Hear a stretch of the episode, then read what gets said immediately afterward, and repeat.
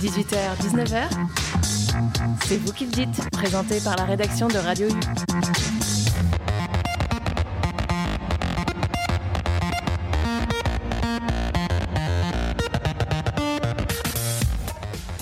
Bonsoir à toutes et bonsoir à tous. Euh, Aujourd'hui, mercredi 9 février 2022. Troisième jour d'une quotidienne spéciale hors les murs de la radio. Semaine spéciale donc en parallèle du One Ocean Summit, le sommet international sur les enjeux environnementaux liés au monde marin. Le coup d'envoi du sommet est en ce jour et se poursuit jusqu'au 11 au Capucin. L'occasion pour nous de vous proposer toute la semaine un C'est vous qui le dites en direct et en public depuis la salle Yves Moreau à la faculté Victor Ségalin. Et bien sûr en direct sur le 101.fm à Brest. Depuis deux jours, retrouvez une heure d'émission de 18h à 19h dans laquelle nous recevons pour des tables rondes thématiques des chercheurs, des chercheuses, des représentants et représentantes d'ONG ou d'instituts. Avec moi pour animer cet échange, la même équipe qu'hier, Carla, bénévole et animatrice à Radio U. Salut Carla. Bonjour. Et Maxime, un de nos volontaires en service civique. Salut Maxime. Bonsoir Antoine. Ce soir, nous allons parler nutrition avec notre thème Peut-on se nourrir et se soigner sans menacer l'océan? Alors on sait qu'aujourd'hui l'océan est un grand vivier de ressources alimentaires, mais les chiffres de consommation sont assez vertigineux. Nous sommes plus de 7 milliards d'êtres humains, pas loin de 8 même hein, sur Terre, et la consommation des produits de pêche est chaque année de plus de 130 millions de tonnes de poissons par an. On ne peut que se poser la question des répercussions que ça a sur les océans. Pour en discuter avec nous ce soir, nous recevons autour de la table Lamia Essemlali, cofondatrice et présidente de l'antenne française de Sea Shepherd, ONG de conservation de la faune et flore marine. Bonsoir. Bonsoir. Et Jennifer Bekensteiner, chercheuse post-doctorante en sciences de la durabilité à l'UBO. Bonsoir à vous. Bonsoir. Et si tout va bien et que la technique fonctionne, euh, nous avons peut-être en visio Dany Dumont. Je ne sais pas s'il nous entend. Oui, bonjour. Oui, bonjour. Vous êtes professeur à l'Institut des sciences de la mer de Rimouski au Canada. Alors, merci à tous les trois d'être présents et présentes avec nous ce soir. Avant d'entrer dans le vif du sujet, pourriez-vous chacun euh, et chacune peut-être nous exposer brièvement vos domaines de recherche? Euh, On va commencer avec vous, peut-être Lamia. Oui, donc moi je représente euh, une ONG qui à la base est surtout euh, focalisée sur la lutte contre le braconnage et la pêche illégale, et puis maintenant plus globalement la surpêche, euh, entre autres enjeux. on travaille aussi depuis très récemment sur la problématique du développement des usines éoliennes en mer dans des zones protégées ou sont des espèces protégées. Donc, euh, et on fait de plus en plus aussi de sensibilisation, d'intervention dans les écoles, de documentaires, euh, d'ouvrages pour essayer de, d'alerter le grand public sur les enjeux liés à la protection de l'océan. Et notre live motif, c'est vraiment que si l'océan meurt, nous mourrons. Et aujourd'hui, il est, il est assez mal en point. Hein. Le dernier rapport de l'IPBES est assez clair sur le sujet et sur le fait que justement, la première menace qui pèse sur l'océan aujourd'hui, c'est la surpêche et c'est donc le poisson qui est dans nos assiettes. Merci Lavia. Jennifer. Oui, alors euh, moi je suis, comme vous l'avez dit, chercheur euh, postdoctorante à l'unité de recherche AMUR, donc c'est euh, à l'Université de Bretagne occidentale.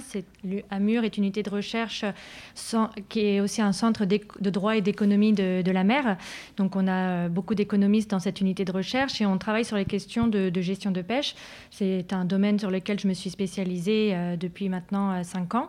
donc je travaille sur l'adaptation des socio-écosystèmes de pêche au changement climatique, mais également au aux, conflits d'usage euh, entre pêcheurs et, euh, et, projets éoliens en mer euh, qu'on pourra peut-être discuter plus tard. voilà. Et je suis également là ce soir pour représenter une initiative qui a été mise en place par l'Université de Bretagne occidentale pour réunir une vingtaine, voire une trentaine de jeunes chercheurs qui sont mobilisés depuis quelques semaines pour monter un appel euh, d'action, euh, des recommandations qu'on essaye de, faire parvenir euh, au One Ocean Summit en ce moment. donc, je suis porte-parole de, ce groupe là ce soir.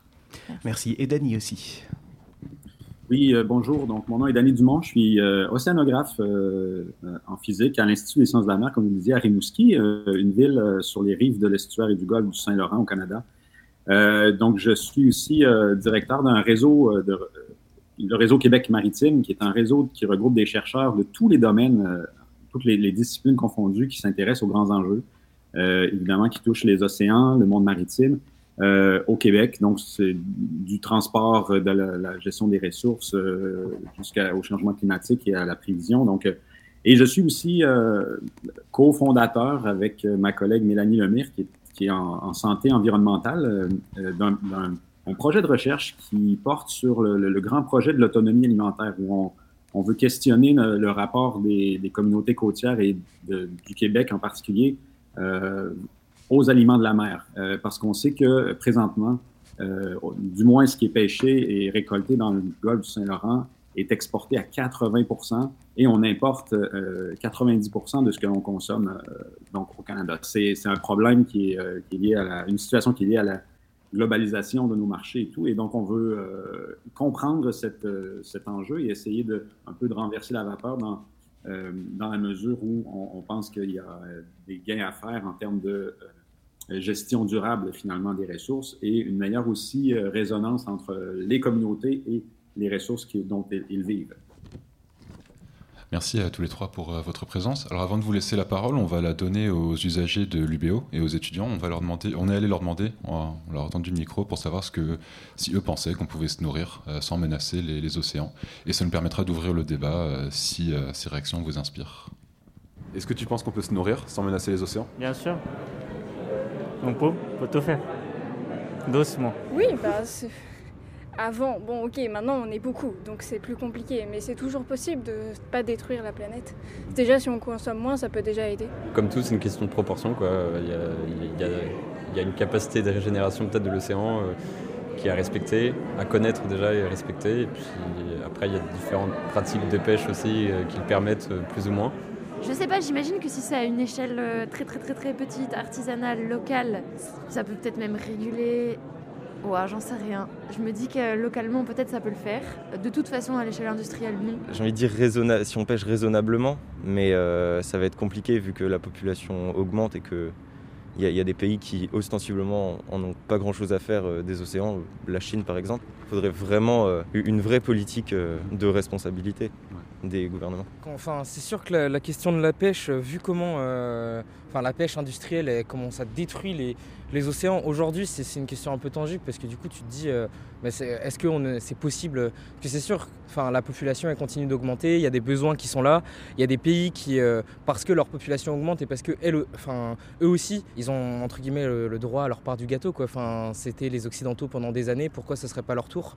Et donc, c'est une question qui est légitime. Je pense qu'on est prêt si on euh, arrive à beaucoup diminuer nos consommation et euh, gérer en communauté les biens dont on dispose.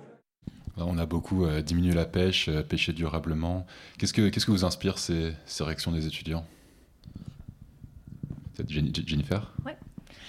bah, Déjà, ça fait plaisir de, que, les, que les étudiants que les étudiants soient, soient concernés, que voilà, c'est ce qu'ils mangent. Hein. je pense quand même qu'on aime euh, quand même avoir cette, cet accès à la ressource.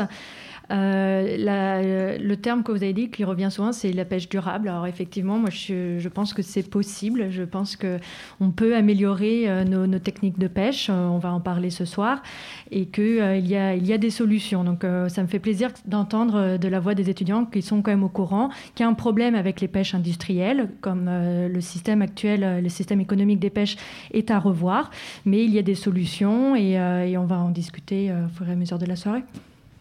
Lamia oui, je pense qu'effectivement, la question du nombre, elle est fondamentale, hein, puisqu'on est bientôt 8 milliards d'êtres humains, et on a des besoins qui ne sont pas forcément équivalents. C'est-à-dire qu'il y a des populations qui ont un besoin vital de manger du poisson, parce qu'ils n'ont pas de source de protéines alternatives. nous, on a la chance d'avoir des alternatives. C'est pas le cas euh, en Afrique notamment. Nous on travaille depuis euh, quelques années maintenant dans le golfe de Guinée où il y a des gros problèmes de surpêche. Hein. La zone la plus braconnée au monde, euh, c'est l'Afrique de l'Ouest. Et du coup ça, ça, met à genoux des populations qui, sans le poisson, sont poussées à la famine. Et il y a beaucoup de navires, notamment européens. Il y a aussi des Chinois. Alors c'est vrai qu'on pointe beaucoup du doigt les Chinois, mais l'Europe est quand même l'Union européenne est la zone qui importe le plus de poissons. Et plus de la moitié de ces poissons viennent des pays en voie de développement. Donc c'est problématique. Et puis après, il y a la question de euh, c'est quoi la pêche industrielle? C'est quoi la pêche artisanale? Euh, C'est quoi une pêche durable? Euh, Aujourd'hui, on peut penser qu'une pêche artisanale, c'est une pêche locale avec un petit bateau. Et en fait, ce dont on se rend compte, c'est que justement, on n'a pas une définition suffisamment claire de ce qu'est la pêche artisanale, ce qu'est la pêche durable. Et j'en veux pour exemple la mer Méditerranée, par exemple, qui est la mer la plus surpêchée au monde. 91% euh, des bateaux en Méditerranée font de la pêche locale et sont des bateaux de moins de 11 mètres.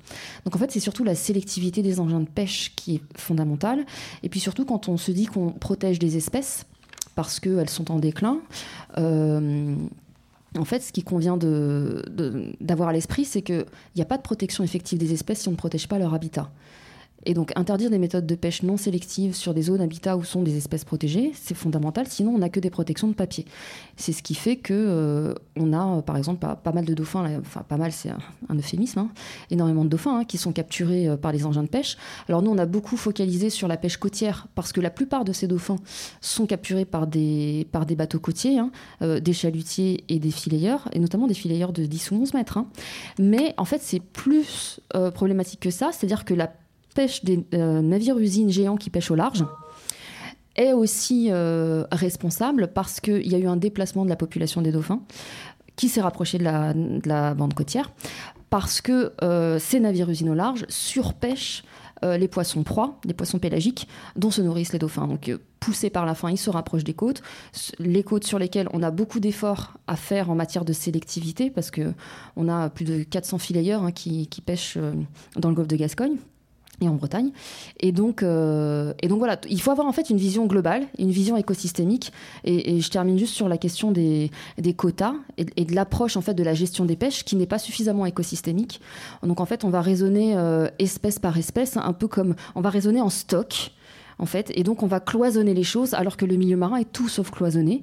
Et c'est ce qui fait que, euh, bah, par exemple, il y a un cas d'école quand même qui est, assez euh, emblématique. C'est le cas des, requins renards qui sont protégés, qui sont interdits de capture ciblée et qu'on retrouve euh, en nombre croissant sur les étals des poissonneries, dans les restaurants, parce que pour le coup, pour le requin-renard, en plus, on autorise la vente en cas de capture accidentelle.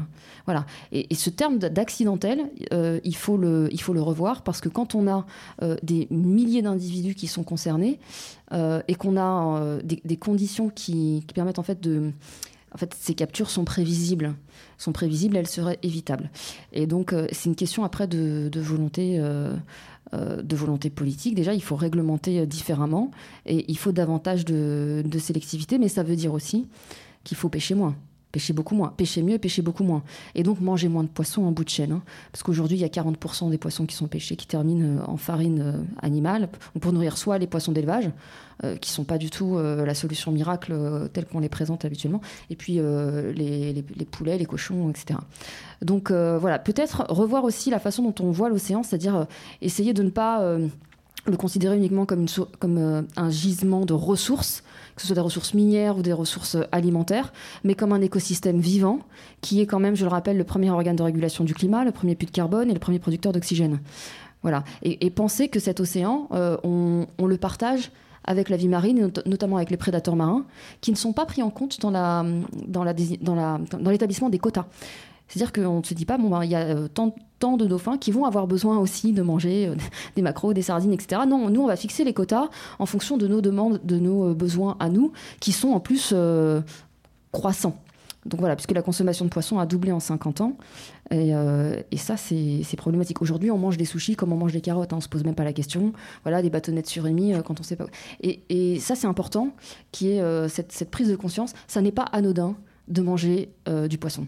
Voilà, donc euh, avoir ça à l'esprit, c'est à mon sens euh, très très important. Alors plusieurs points sur lesquels on aimerait euh, revenir hein, si on a le temps.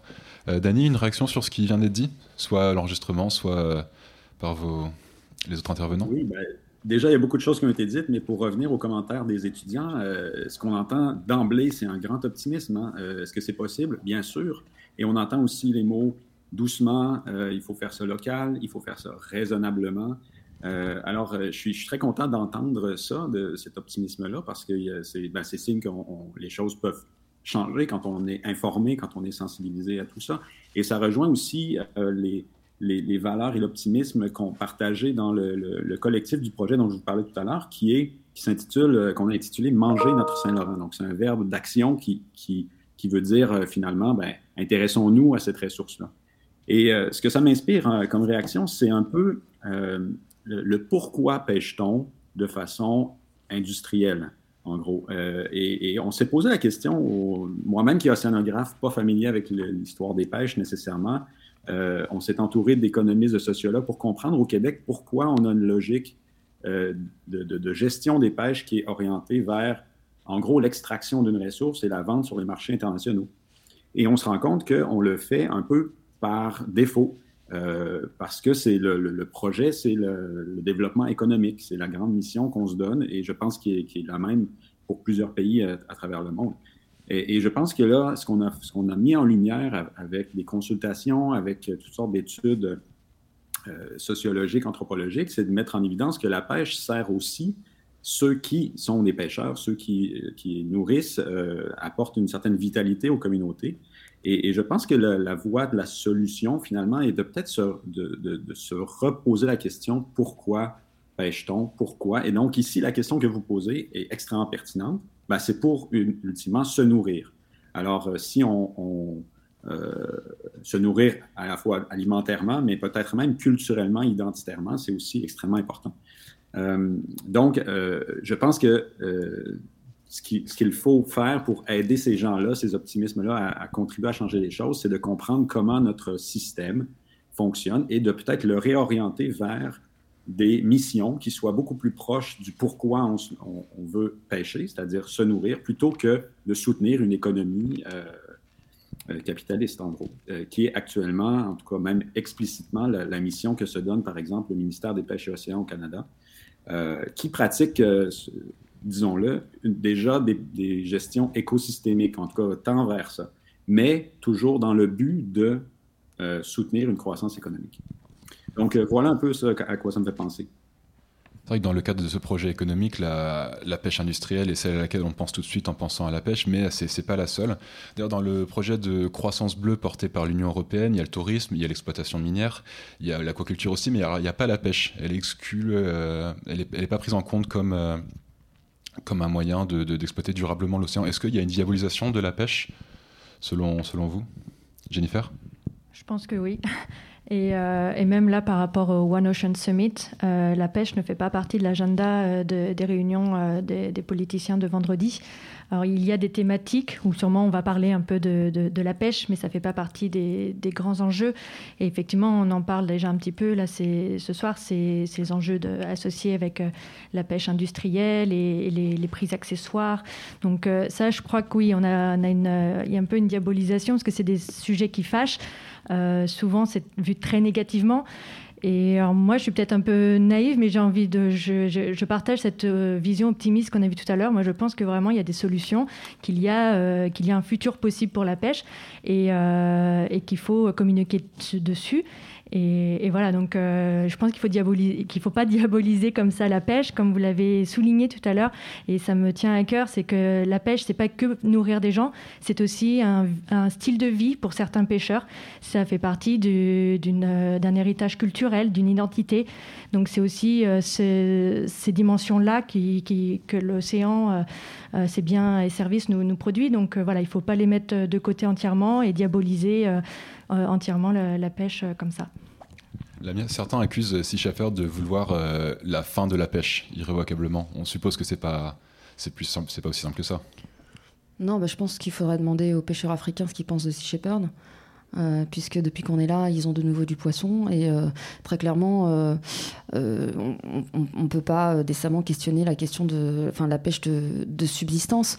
maintenant, en fait, je pense qu'il n'y a pas un panier dans lequel on peut mettre tous les pêcheurs. des pêcheurs ont des approches différentes. de, leur métier et de la mer. Il y a des pêcheurs qui sont plus ou moins respectueux. le problème, à mon sens, c'est surtout que oui, je ne sais pas s'il y a une diabolisation de la pêche. Moi, j'ai le sentiment surtout que euh, le, grand public est très euh, déconnecté de ces enjeux et qu'il y a un problème de, euh, de, demande qui ne fait que croître, de surconsommation.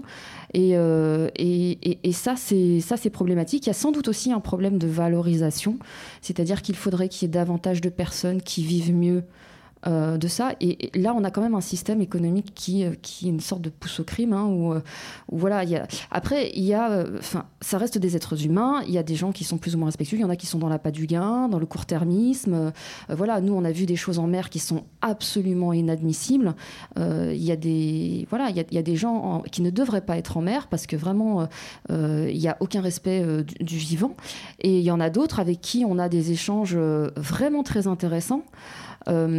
Parce qu'on a euh, même si on a des sensibilités différentes, on a quand même cet objectif commun qui est de garder une mer vivante.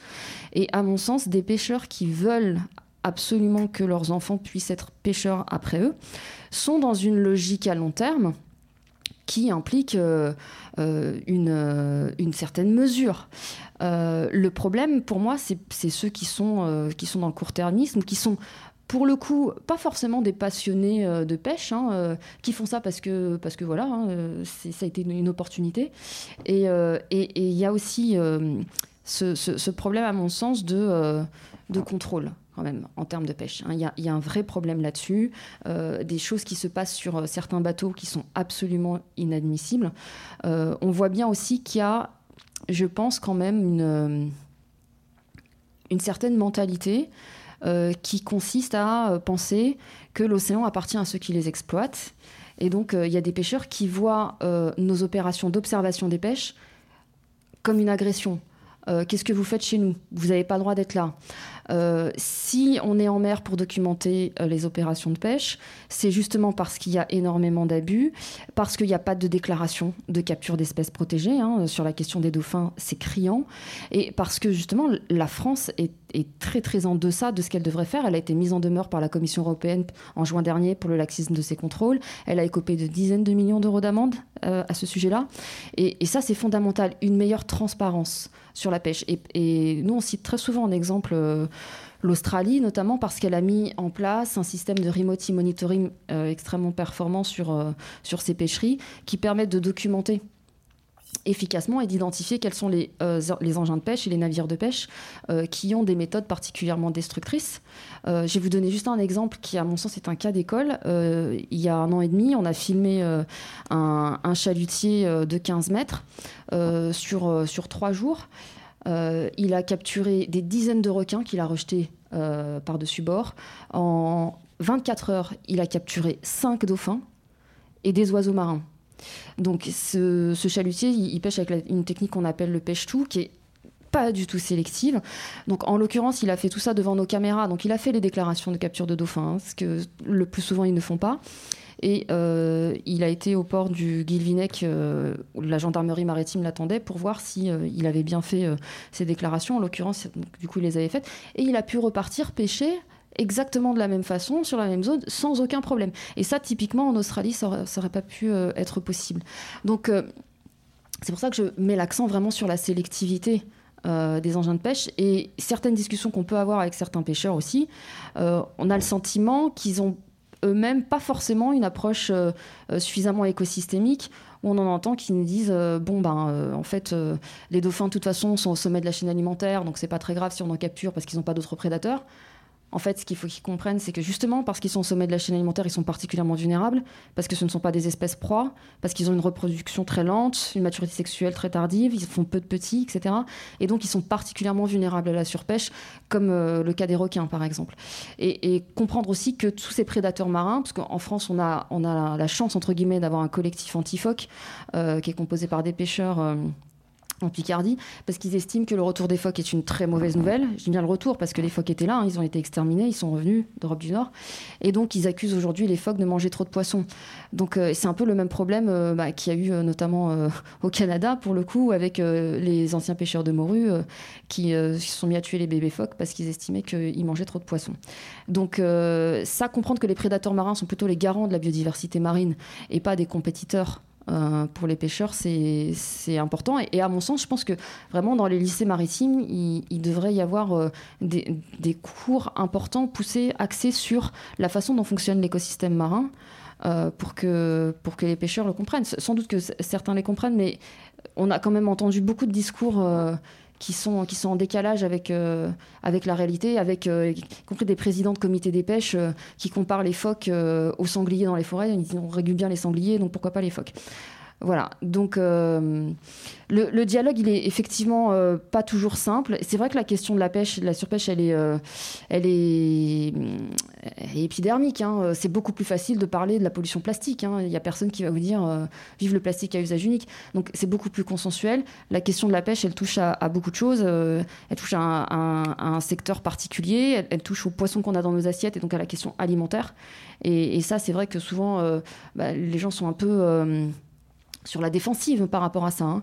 Mais euh, c'est bien pour ça que finalement, il y a, y a très peu d'ONG qui, euh, qui ont un discours euh, radical là-dessus, parce que c'est difficile à faire passer. Et donc voilà, moi je pense qu'il faut juste ne pas se mettre de hier, comprendre que voilà, nous sommes quand même aujourd'hui le plus grand prédateur marin, mais qu'on n'agit pas comme des prédateurs naturels. C'est-à-dire qu'on a justement développé des, technologies qui font que euh, euh, ben, on n'est pas on n'est pas sélectif, on n'est pas euh, on, on, va pas prédater comme le front des dauphins par exemple qui vont prendre une partie d'un banc et laisser le reste. Non, nous on prend tout et, et voilà et on a des milliers de filets qui sont pas du tout sélectifs. Donc c'est une pêche qui qui n'imite pas la prédation naturelle, qui est démesurée pour une population humaine qui est en croissance et donc, il va falloir euh, vraiment qu'on revoie notre, notre copie là-dessus parce que, parce que sinon, euh, sinon, on va droit à la catastrophe.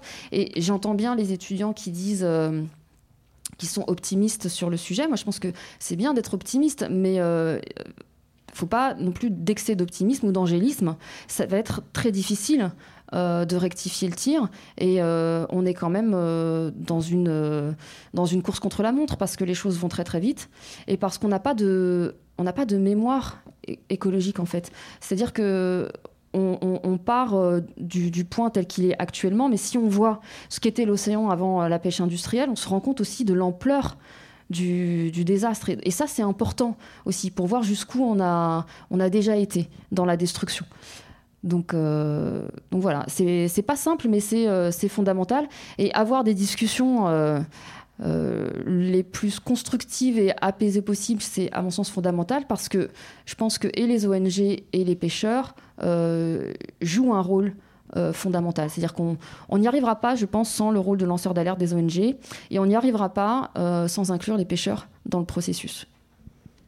Dany, que pensez-vous de l'image du secteur de la pêche ou de du laxisme sur la réglementation euh, par rapport à ce secteur? Oui, euh, ben, en effet, euh, j'ai peut-être une intuition par rapport au fait que la pêche est un peu mise de côté. D'abord, c'est, puis comme le, le, dit les autres intervenants, le, milieu marin, c'est un milieu qui est difficile à réguler, difficile à, contrôler, donc qui échappe finalement au, contrôle, à la bonne gestion. Euh, je voudrais revenir à, la question aussi, euh, est-ce qu'on euh, devrait arrêter la pêche tout simplement? Je suis, assez, frileux, allergique aux, solutions mur à mur. Donc, je pense que, pour reprendre l'exemple du Québec, où, je, répète, 80 de ce qui est récolté dans le golfe du Saint-Laurent est exporté, le désir ne serait pas qu'on on mange tout ce qu'on pêche, en gros, ce qui serait impossible et non désirable non plus. Donc, euh, mais par contre, on peut euh, pencher vers des solutions diversifiées. Et je peux vous donner un, exemple. En fin de compte, donc, il euh, faut se rappeler qu'au Québec, la, consommation de produits de la mer n'est pas beaucoup dans les mœurs. Hein. C'est pas, on n'est pas des grands mangeurs de, poissons, de fruits de mer. quoique on, pêche dans, dans, nos eaux canadiennes des produits de très très grande qualité, mais que nous ignorons tout simplement. Euh, si on pense euh, évidemment le, au homard, la, crevette nordique qui est assez unique aussi aux environnements froids, euh, le, flétan, le crabe des neiges, etc. Donc, c'est, des, ça, c'est les espèces phares qui sont pêchées, récoltées et, dans la plupart du temps, exportées. Donc, le, grand projet qu'on soutient, c'est aussi, on voit en fin de compte avec, par exemple, des chefs, des entrepreneurs, des petits entrepreneurs qui ont le goût de valoriser et de proposer aux consommateurs, euh, on parlait de valorisation, donc des, produits euh, qu'on peut arriver à mettre sur nos tables de plus en plus. Et euh, donc, ça a le double rôle de, un, se nourrir, mais en même temps être sensibilisé à la richesse à ce que ça représente, cette, ressource-là. Il y a un grand travail euh, de, sensibilisation, de valorisation à faire. Et ce que ça commence à produire, donc là j'arrive à l'exemple, c'est de l'entrepreneuriat qui euh, va par exemple miser sur des pêches beaucoup plus diversifiées, euh, sur la mise en valeur d'un petit nombre de, de produits, d'individus, donc avec une, de faibles débarquements, euh, pour être valorisés dans des restaurants, dans des lieux où ils vont être appréciés à leur juste valeur et, peut-être menés à, d'autres de ces petits projets. Et ça, ça fait, ça, ça, pas ça s'oppose, mais ça diversifie une économie qui est actuellement centrée sur des, des monopêches en grande quantité qui sont euh, immédiatement donc du pêcheur transporté à l'usine, ensuite transport, congelé, transporté vers les marchés de Boston, par exemple, en, Amérique du Nord, et vendu sur les marchés internationaux. Donc, cette logique-là déconnecte le pêcheur du consommateur, alors qu'une logique où on a des entrepreneurs locaux va contribuer à connecter à nouveau le pêcheur de la raison pour laquelle il pêche, donc les, consommateurs qui vont apprécier le produit, qui vont peut-être même venir interagir, le chercher euh, OK, ce qui n'est plus fait maintenant, comme c'était fait à une époque. Euh, donc, y a, et, ça, il y a des indices, il y a des projets au Québec qui, qui naissent, et je suis sûr qu'il y en a un peu ailleurs, qui peuvent contribuer à changer l'image qu'on se fait, nous, consommateurs de la mer, de réaliser qu'elle a une valeur et par euh, évidemment par conséquence espérer que euh, qu'on en vienne à une meilleure conservation avec une meilleure gestion, une meilleure conscience environnementale aussi, à une échelle qui soit plus globale, mais avec des initiatives qui, euh, qui émanent du local. Donc voilà le, terme ici, valorisation pour un peu renverser la logique qu'on trouve intéressante, c'est sur laquelle on, on actuellement. Merci Dani. Euh, avant de continuer nos échanges, je vous propose de faire une petite pause musicale avec un groupe brestois, les Manfootits, et leur chanson Bouffeur de cheese sur Radio U. I love, I love cheese. Cheese is good. Down on my knees, motherfucker, bouffeur de cheese, sauce nage, or brie, milk cru ou cheater. Un little claqueuse or un côté well fine. Un petit coq oui, un motherfucking carry. AOP, AOC, I mange all that glitters While Walsh Earth and Cinema Sweet, of course. I'm a motherfucking booth for the cheese. I'm a motherfucker booth for the cheese. I'm a motherfucker booth for the cheese. Avec un small bout de bread et mes butter on it. Avec un small bout de bread et mes butter on it Love cheese. My passion is so lonely in my asthma. My passion feels so lonely in my asthma. Cause every jour is another swarm, man. Each yum yum yum of cheese is an story come. Cause every day's an alter story, man. Each meow meow meow of cheese is alter story come. Is that our story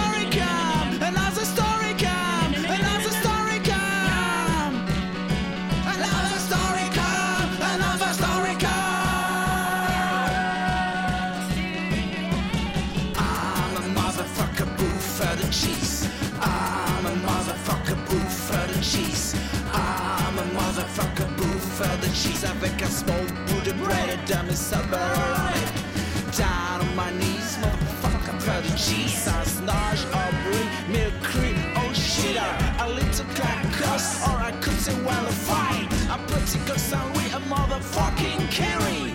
AOP, AOC, I mange all that glitters.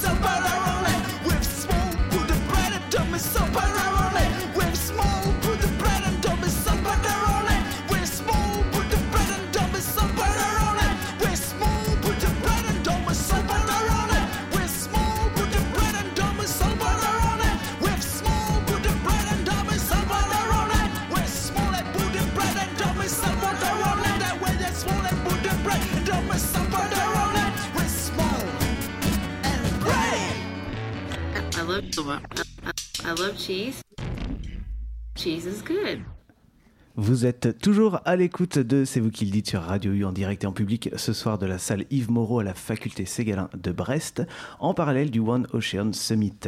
Nous sommes toujours en compagnie de Lamia Essemlali, présidente de l'antenne française de Sea Shepherd, Jennifer Beckensteiner, chercheuse post-doctorante à l'UBO, et Dany Dumont, professeur à l'Institut des sciences de la mer de Rimouski au Canada.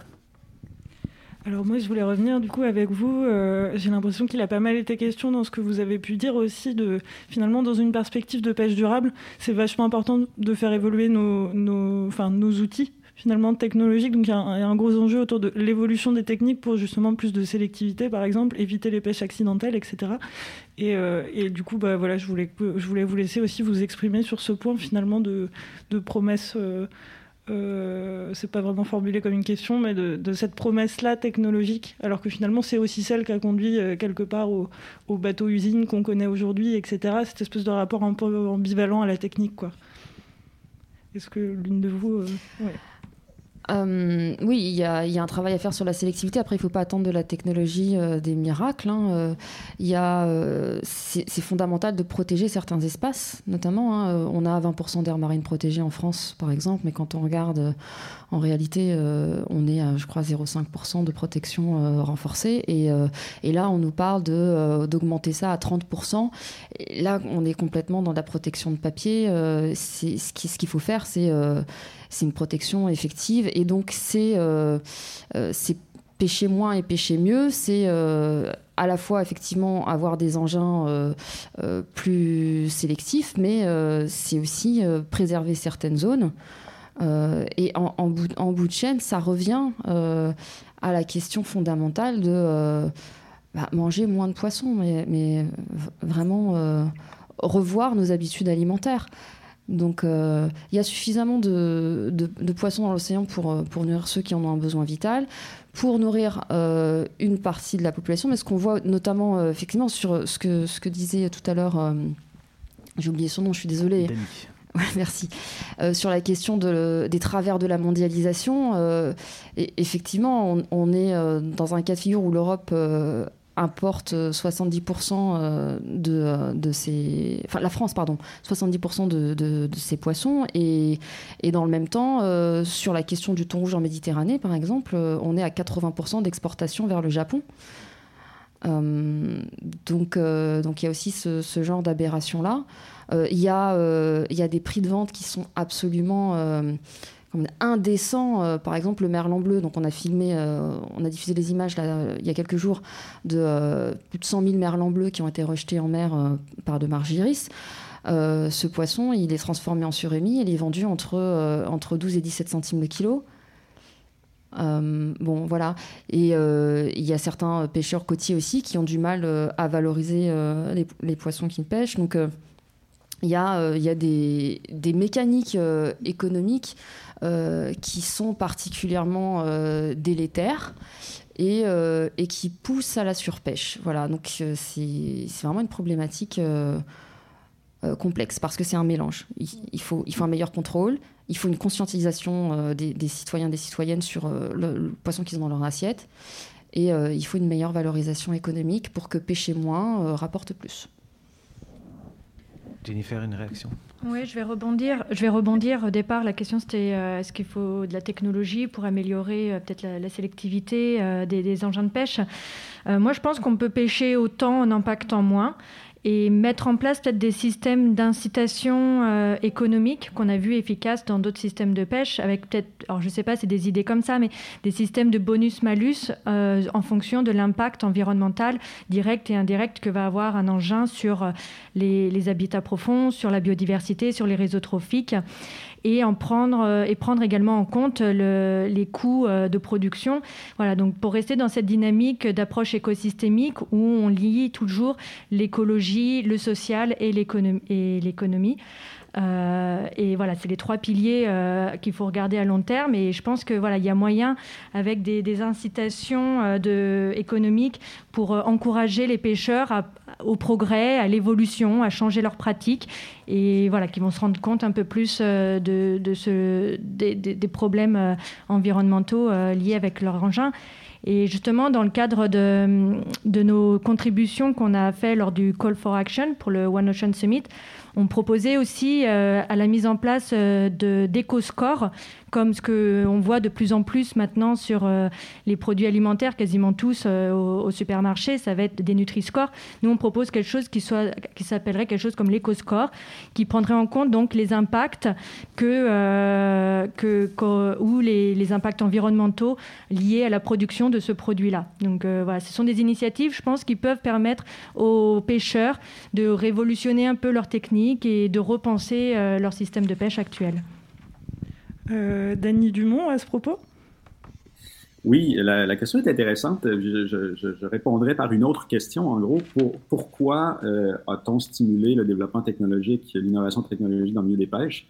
Et, comment l'innovation peut être au service d'une pêche durable? Ben, D'abord, pourquoi on innove? Ben Souvent, c'est pour répondre à, il faut augmenter la productivité, euh, il faut pêcher plus sélectivement, mais plus en peu de temps parce que le temps est précieux, les conditions souvent de mer sont euh, jouent contre nous, donc il faut utiliser les bonnes fenêtres météo, etc.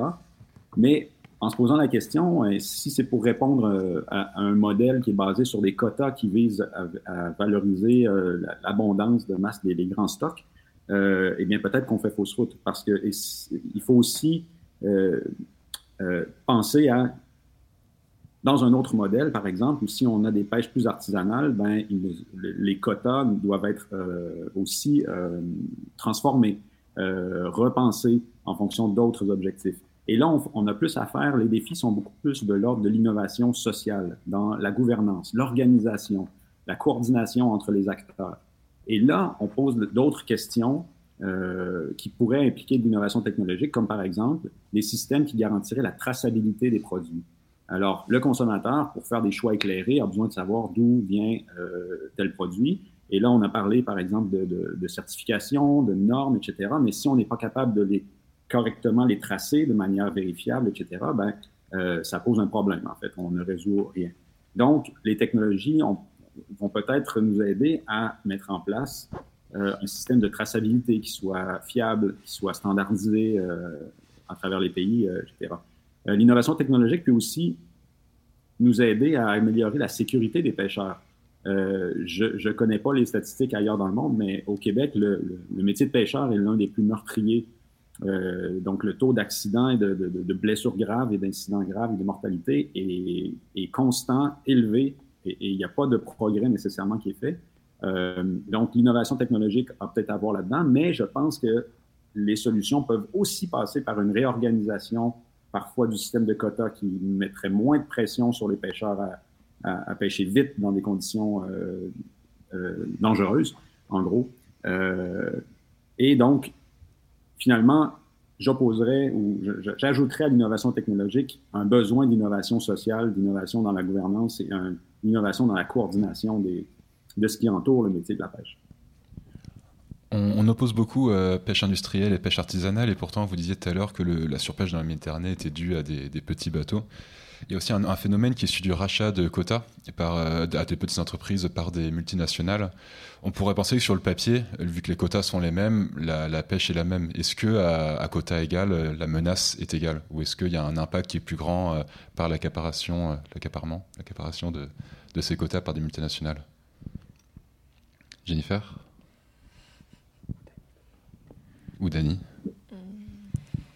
Oui, peut-être répondre euh, à cette question. Je ne suis pas un spécialiste des quotas, euh, mais par contre, c'est pas nécessairement euh, petit bateau, en tout cas dans le Saint-Laurent, ne veut pas nécessairement dire pêche non industrielle ou artisanale. Hein. Donc, il peut y avoir beaucoup de petits bateaux qui répondent à une logique industrielle où quand ils arrivent au quai, on débarque, on congèle et puis euh, voilà. Donc, euh, il faut quand même être efficace avec les moyens qu'on a. Petit bateau veut dire aussi moins de coûts, euh, mais pour en tirer un profit, ben, il faut exploiter ce petit bateau-là au maximum, en gros. Donc, il n'y a pas de grands bateaux usines, je pense, dans le Saint-Laurent, aussi grands qu'on pourrait voir dans les hautes mers nécessairement, mais la, logique industrielle est quand même bien implantée.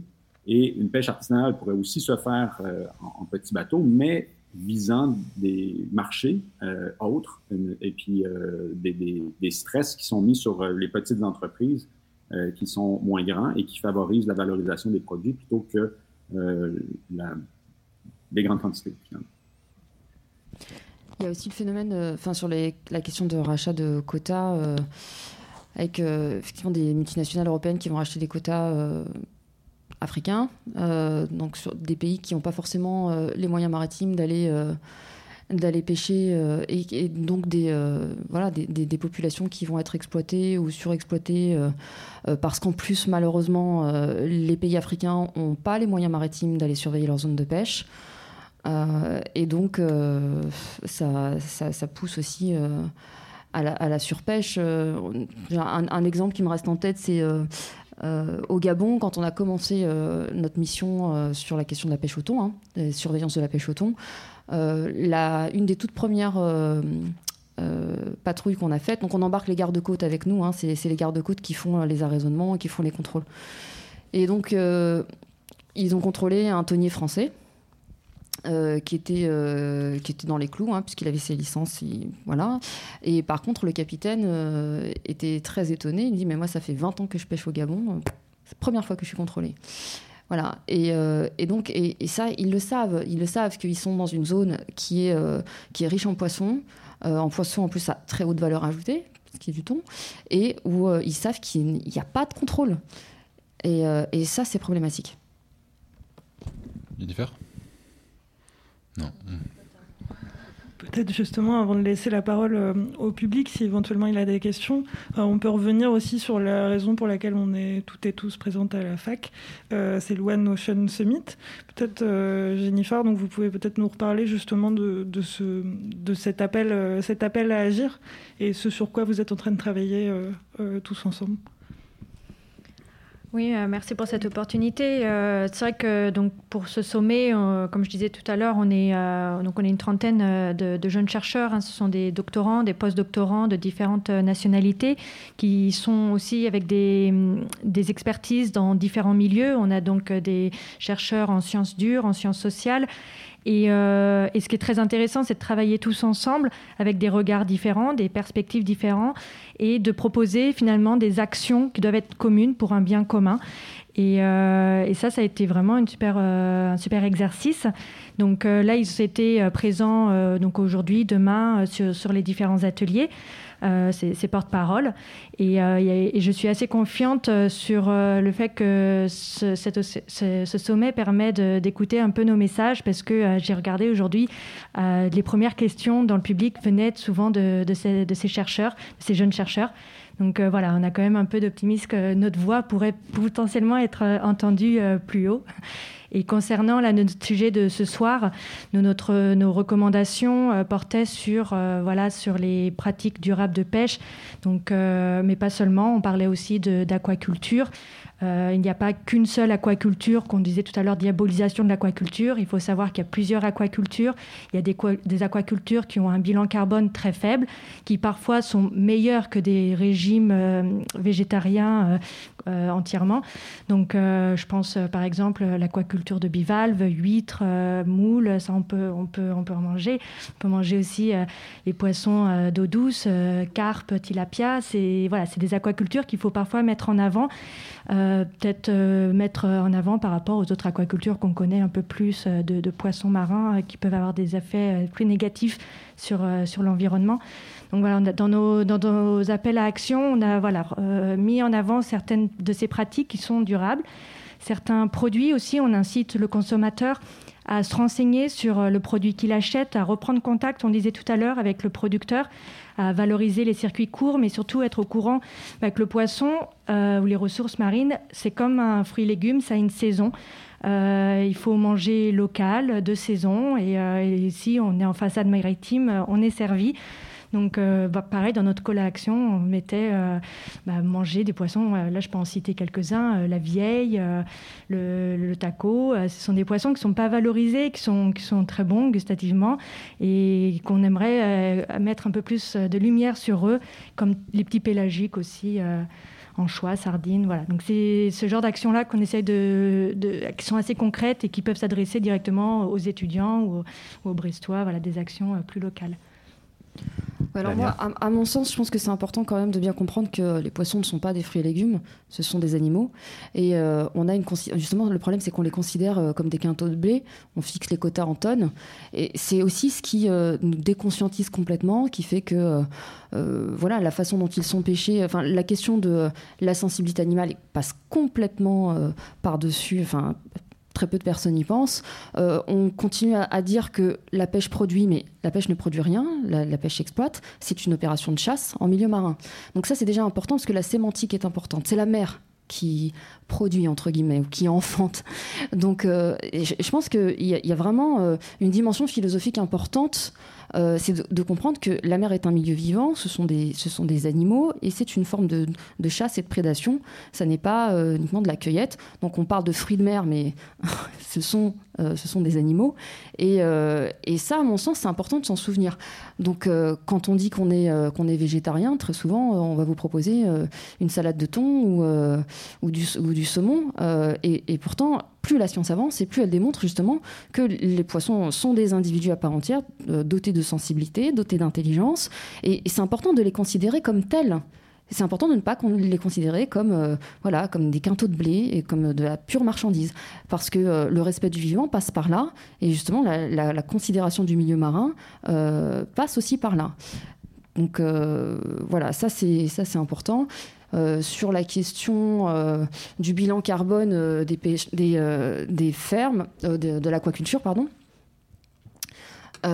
Évidemment, toutes les aquacultures ne, se valent pas. Il y en a certaines qui, qui ont un impact environnemental très inférieur euh, à d'autres. Euh, ce qu'il faut absolument, absolument éviter, c'est effectivement euh, l'aquaculture de poissons carnassiers, ou quand on voit les aberrations que le saumon d'élevage engendre, voilà, avec 7 kilos de poissons sauvages pour produire, entre guillemets, même si j'aime pas ce terme, 1 kilo de saumon d'élevage, avec toutes les problématiques environnementales et sanitaires que ça, que ça implique.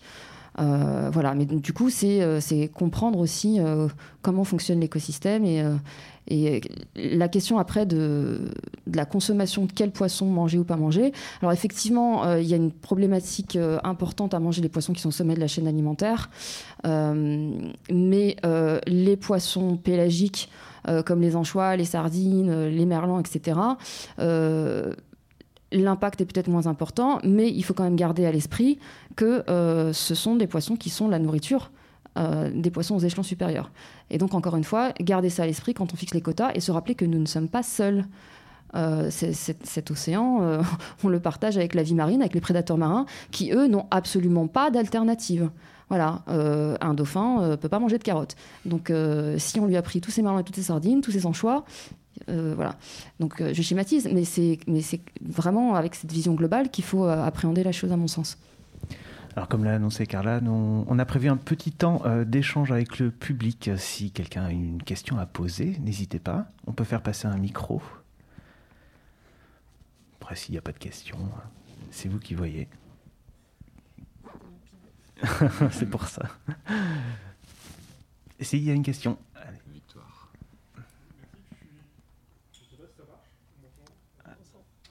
Ça arrive. C'est bon. C'est bon. Euh, du coup, je suis déjà curieux de voir. Il y a pas, enfin, s'il y a une partie nutrition, euh, santé, pardon. Je sais pas si elle a lieu ou pas, du coup. Et euh, je suis curieux que vous n'ayez pas parlé des algues, puisque je pense que c'est une alternative et une opportunité qui peut s'ouvrir, qui est déjà largement exploitée dans beaucoup de pays depuis longtemps. Je sais pas si vous avez peut-être un petit mot à dire sur les algues. On, avait un invité qui était prévu, qui justement travaillait dans les algues, mais qui n'a pas pu venir ce soir. Mais... Et notre, invité qui travaille sur les oméga 3 et la nutrition venant de la pêche, qui ne peut pas être là non plus. Mais si vous avez moi, je suis pas spécialiste euh, des algues, mais, euh, mais je pense que c'est euh, que c'est une piste à explorer de manière importante, effectivement, parce que l'impact environnemental est, est, bien moindre, à la fois sur les, sur les habitats, sur les écosystèmes et sur les, sur les espèces marines, donc pour la biodiversité. Donc, oui, clairement. Je ne sais pas à quel niveau on en est en France. De... J'ai l'impression qu'on est un petit peu en retard là-dessus, mais. Dany Dumont, peut-être sur cette question? Oui, donc euh, comme mes collègues, je suis pas spécialiste. Par contre, euh, étant directeur du réseau euh, qui, finance beaucoup de recherches au Québec en finance quand même pas mal, de projets sur la valorisation des algues, à la fois en tant qu'aliment. il y a même des entreprises dont un en fait, j'allais dire pêcheur d'algues, mais ils récoltent des algues à l'année longue. Donc, même sous la banquise, en hiver, euh, en apnée. Euh, donc, euh, Antoine Nicolas, qui est, français d'ailleurs, et qui s'est installé au Québec, et puis qui, exploite ces algues-là et donc fait un très bon travail de valorisation de ce, nouvel aliment hein, pour les Québécois. C'est pas très commun.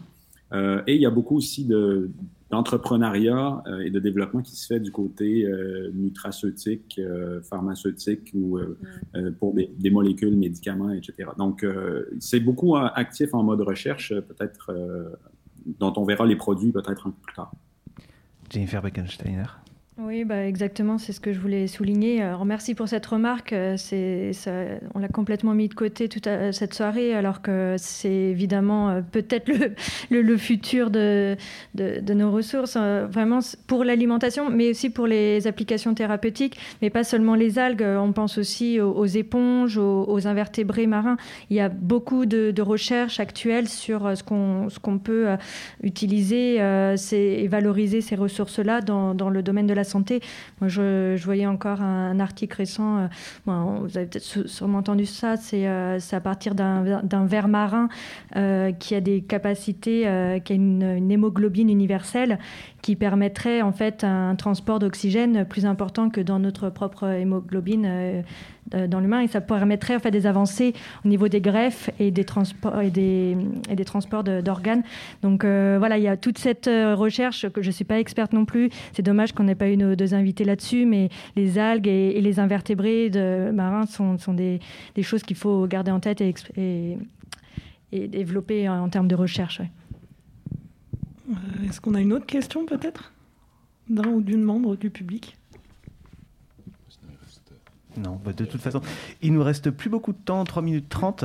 Ben, je vais vous remercier hein, euh, pour cet échange. C'est vous qui le dites, arrive à son terme pour cette troisième émission spéciale en direct et en public de la faculté Ségalin à l'occasion du One Ocean Summit. Merci à nos trois invités. Euh, Lamia Essemlali, présidente de l'antenne française de Sea Shepherd, Jennifer Beckensteiner, euh, économiste, non, post chercheuse post-doctorante à l'UBO, et Dany Dumont, professeur à l'Institut des sciences de la mer de Rimouski au Canada, qui était avec nous euh, ben, en, visio. merci à Carla et Maxime à l'animation de cette table ronde, Vincent à la technique et nous remercions encore l'UBO de nous avoir euh, permis d'organiser cette émission spéciale en direct de la faculté. C'est vous qui le dites, c'est terminé. On se retrouve demain, même heure, pour un nouvel échange. Bonne soirée avec la suite de vos programmes habituels sur Radio U.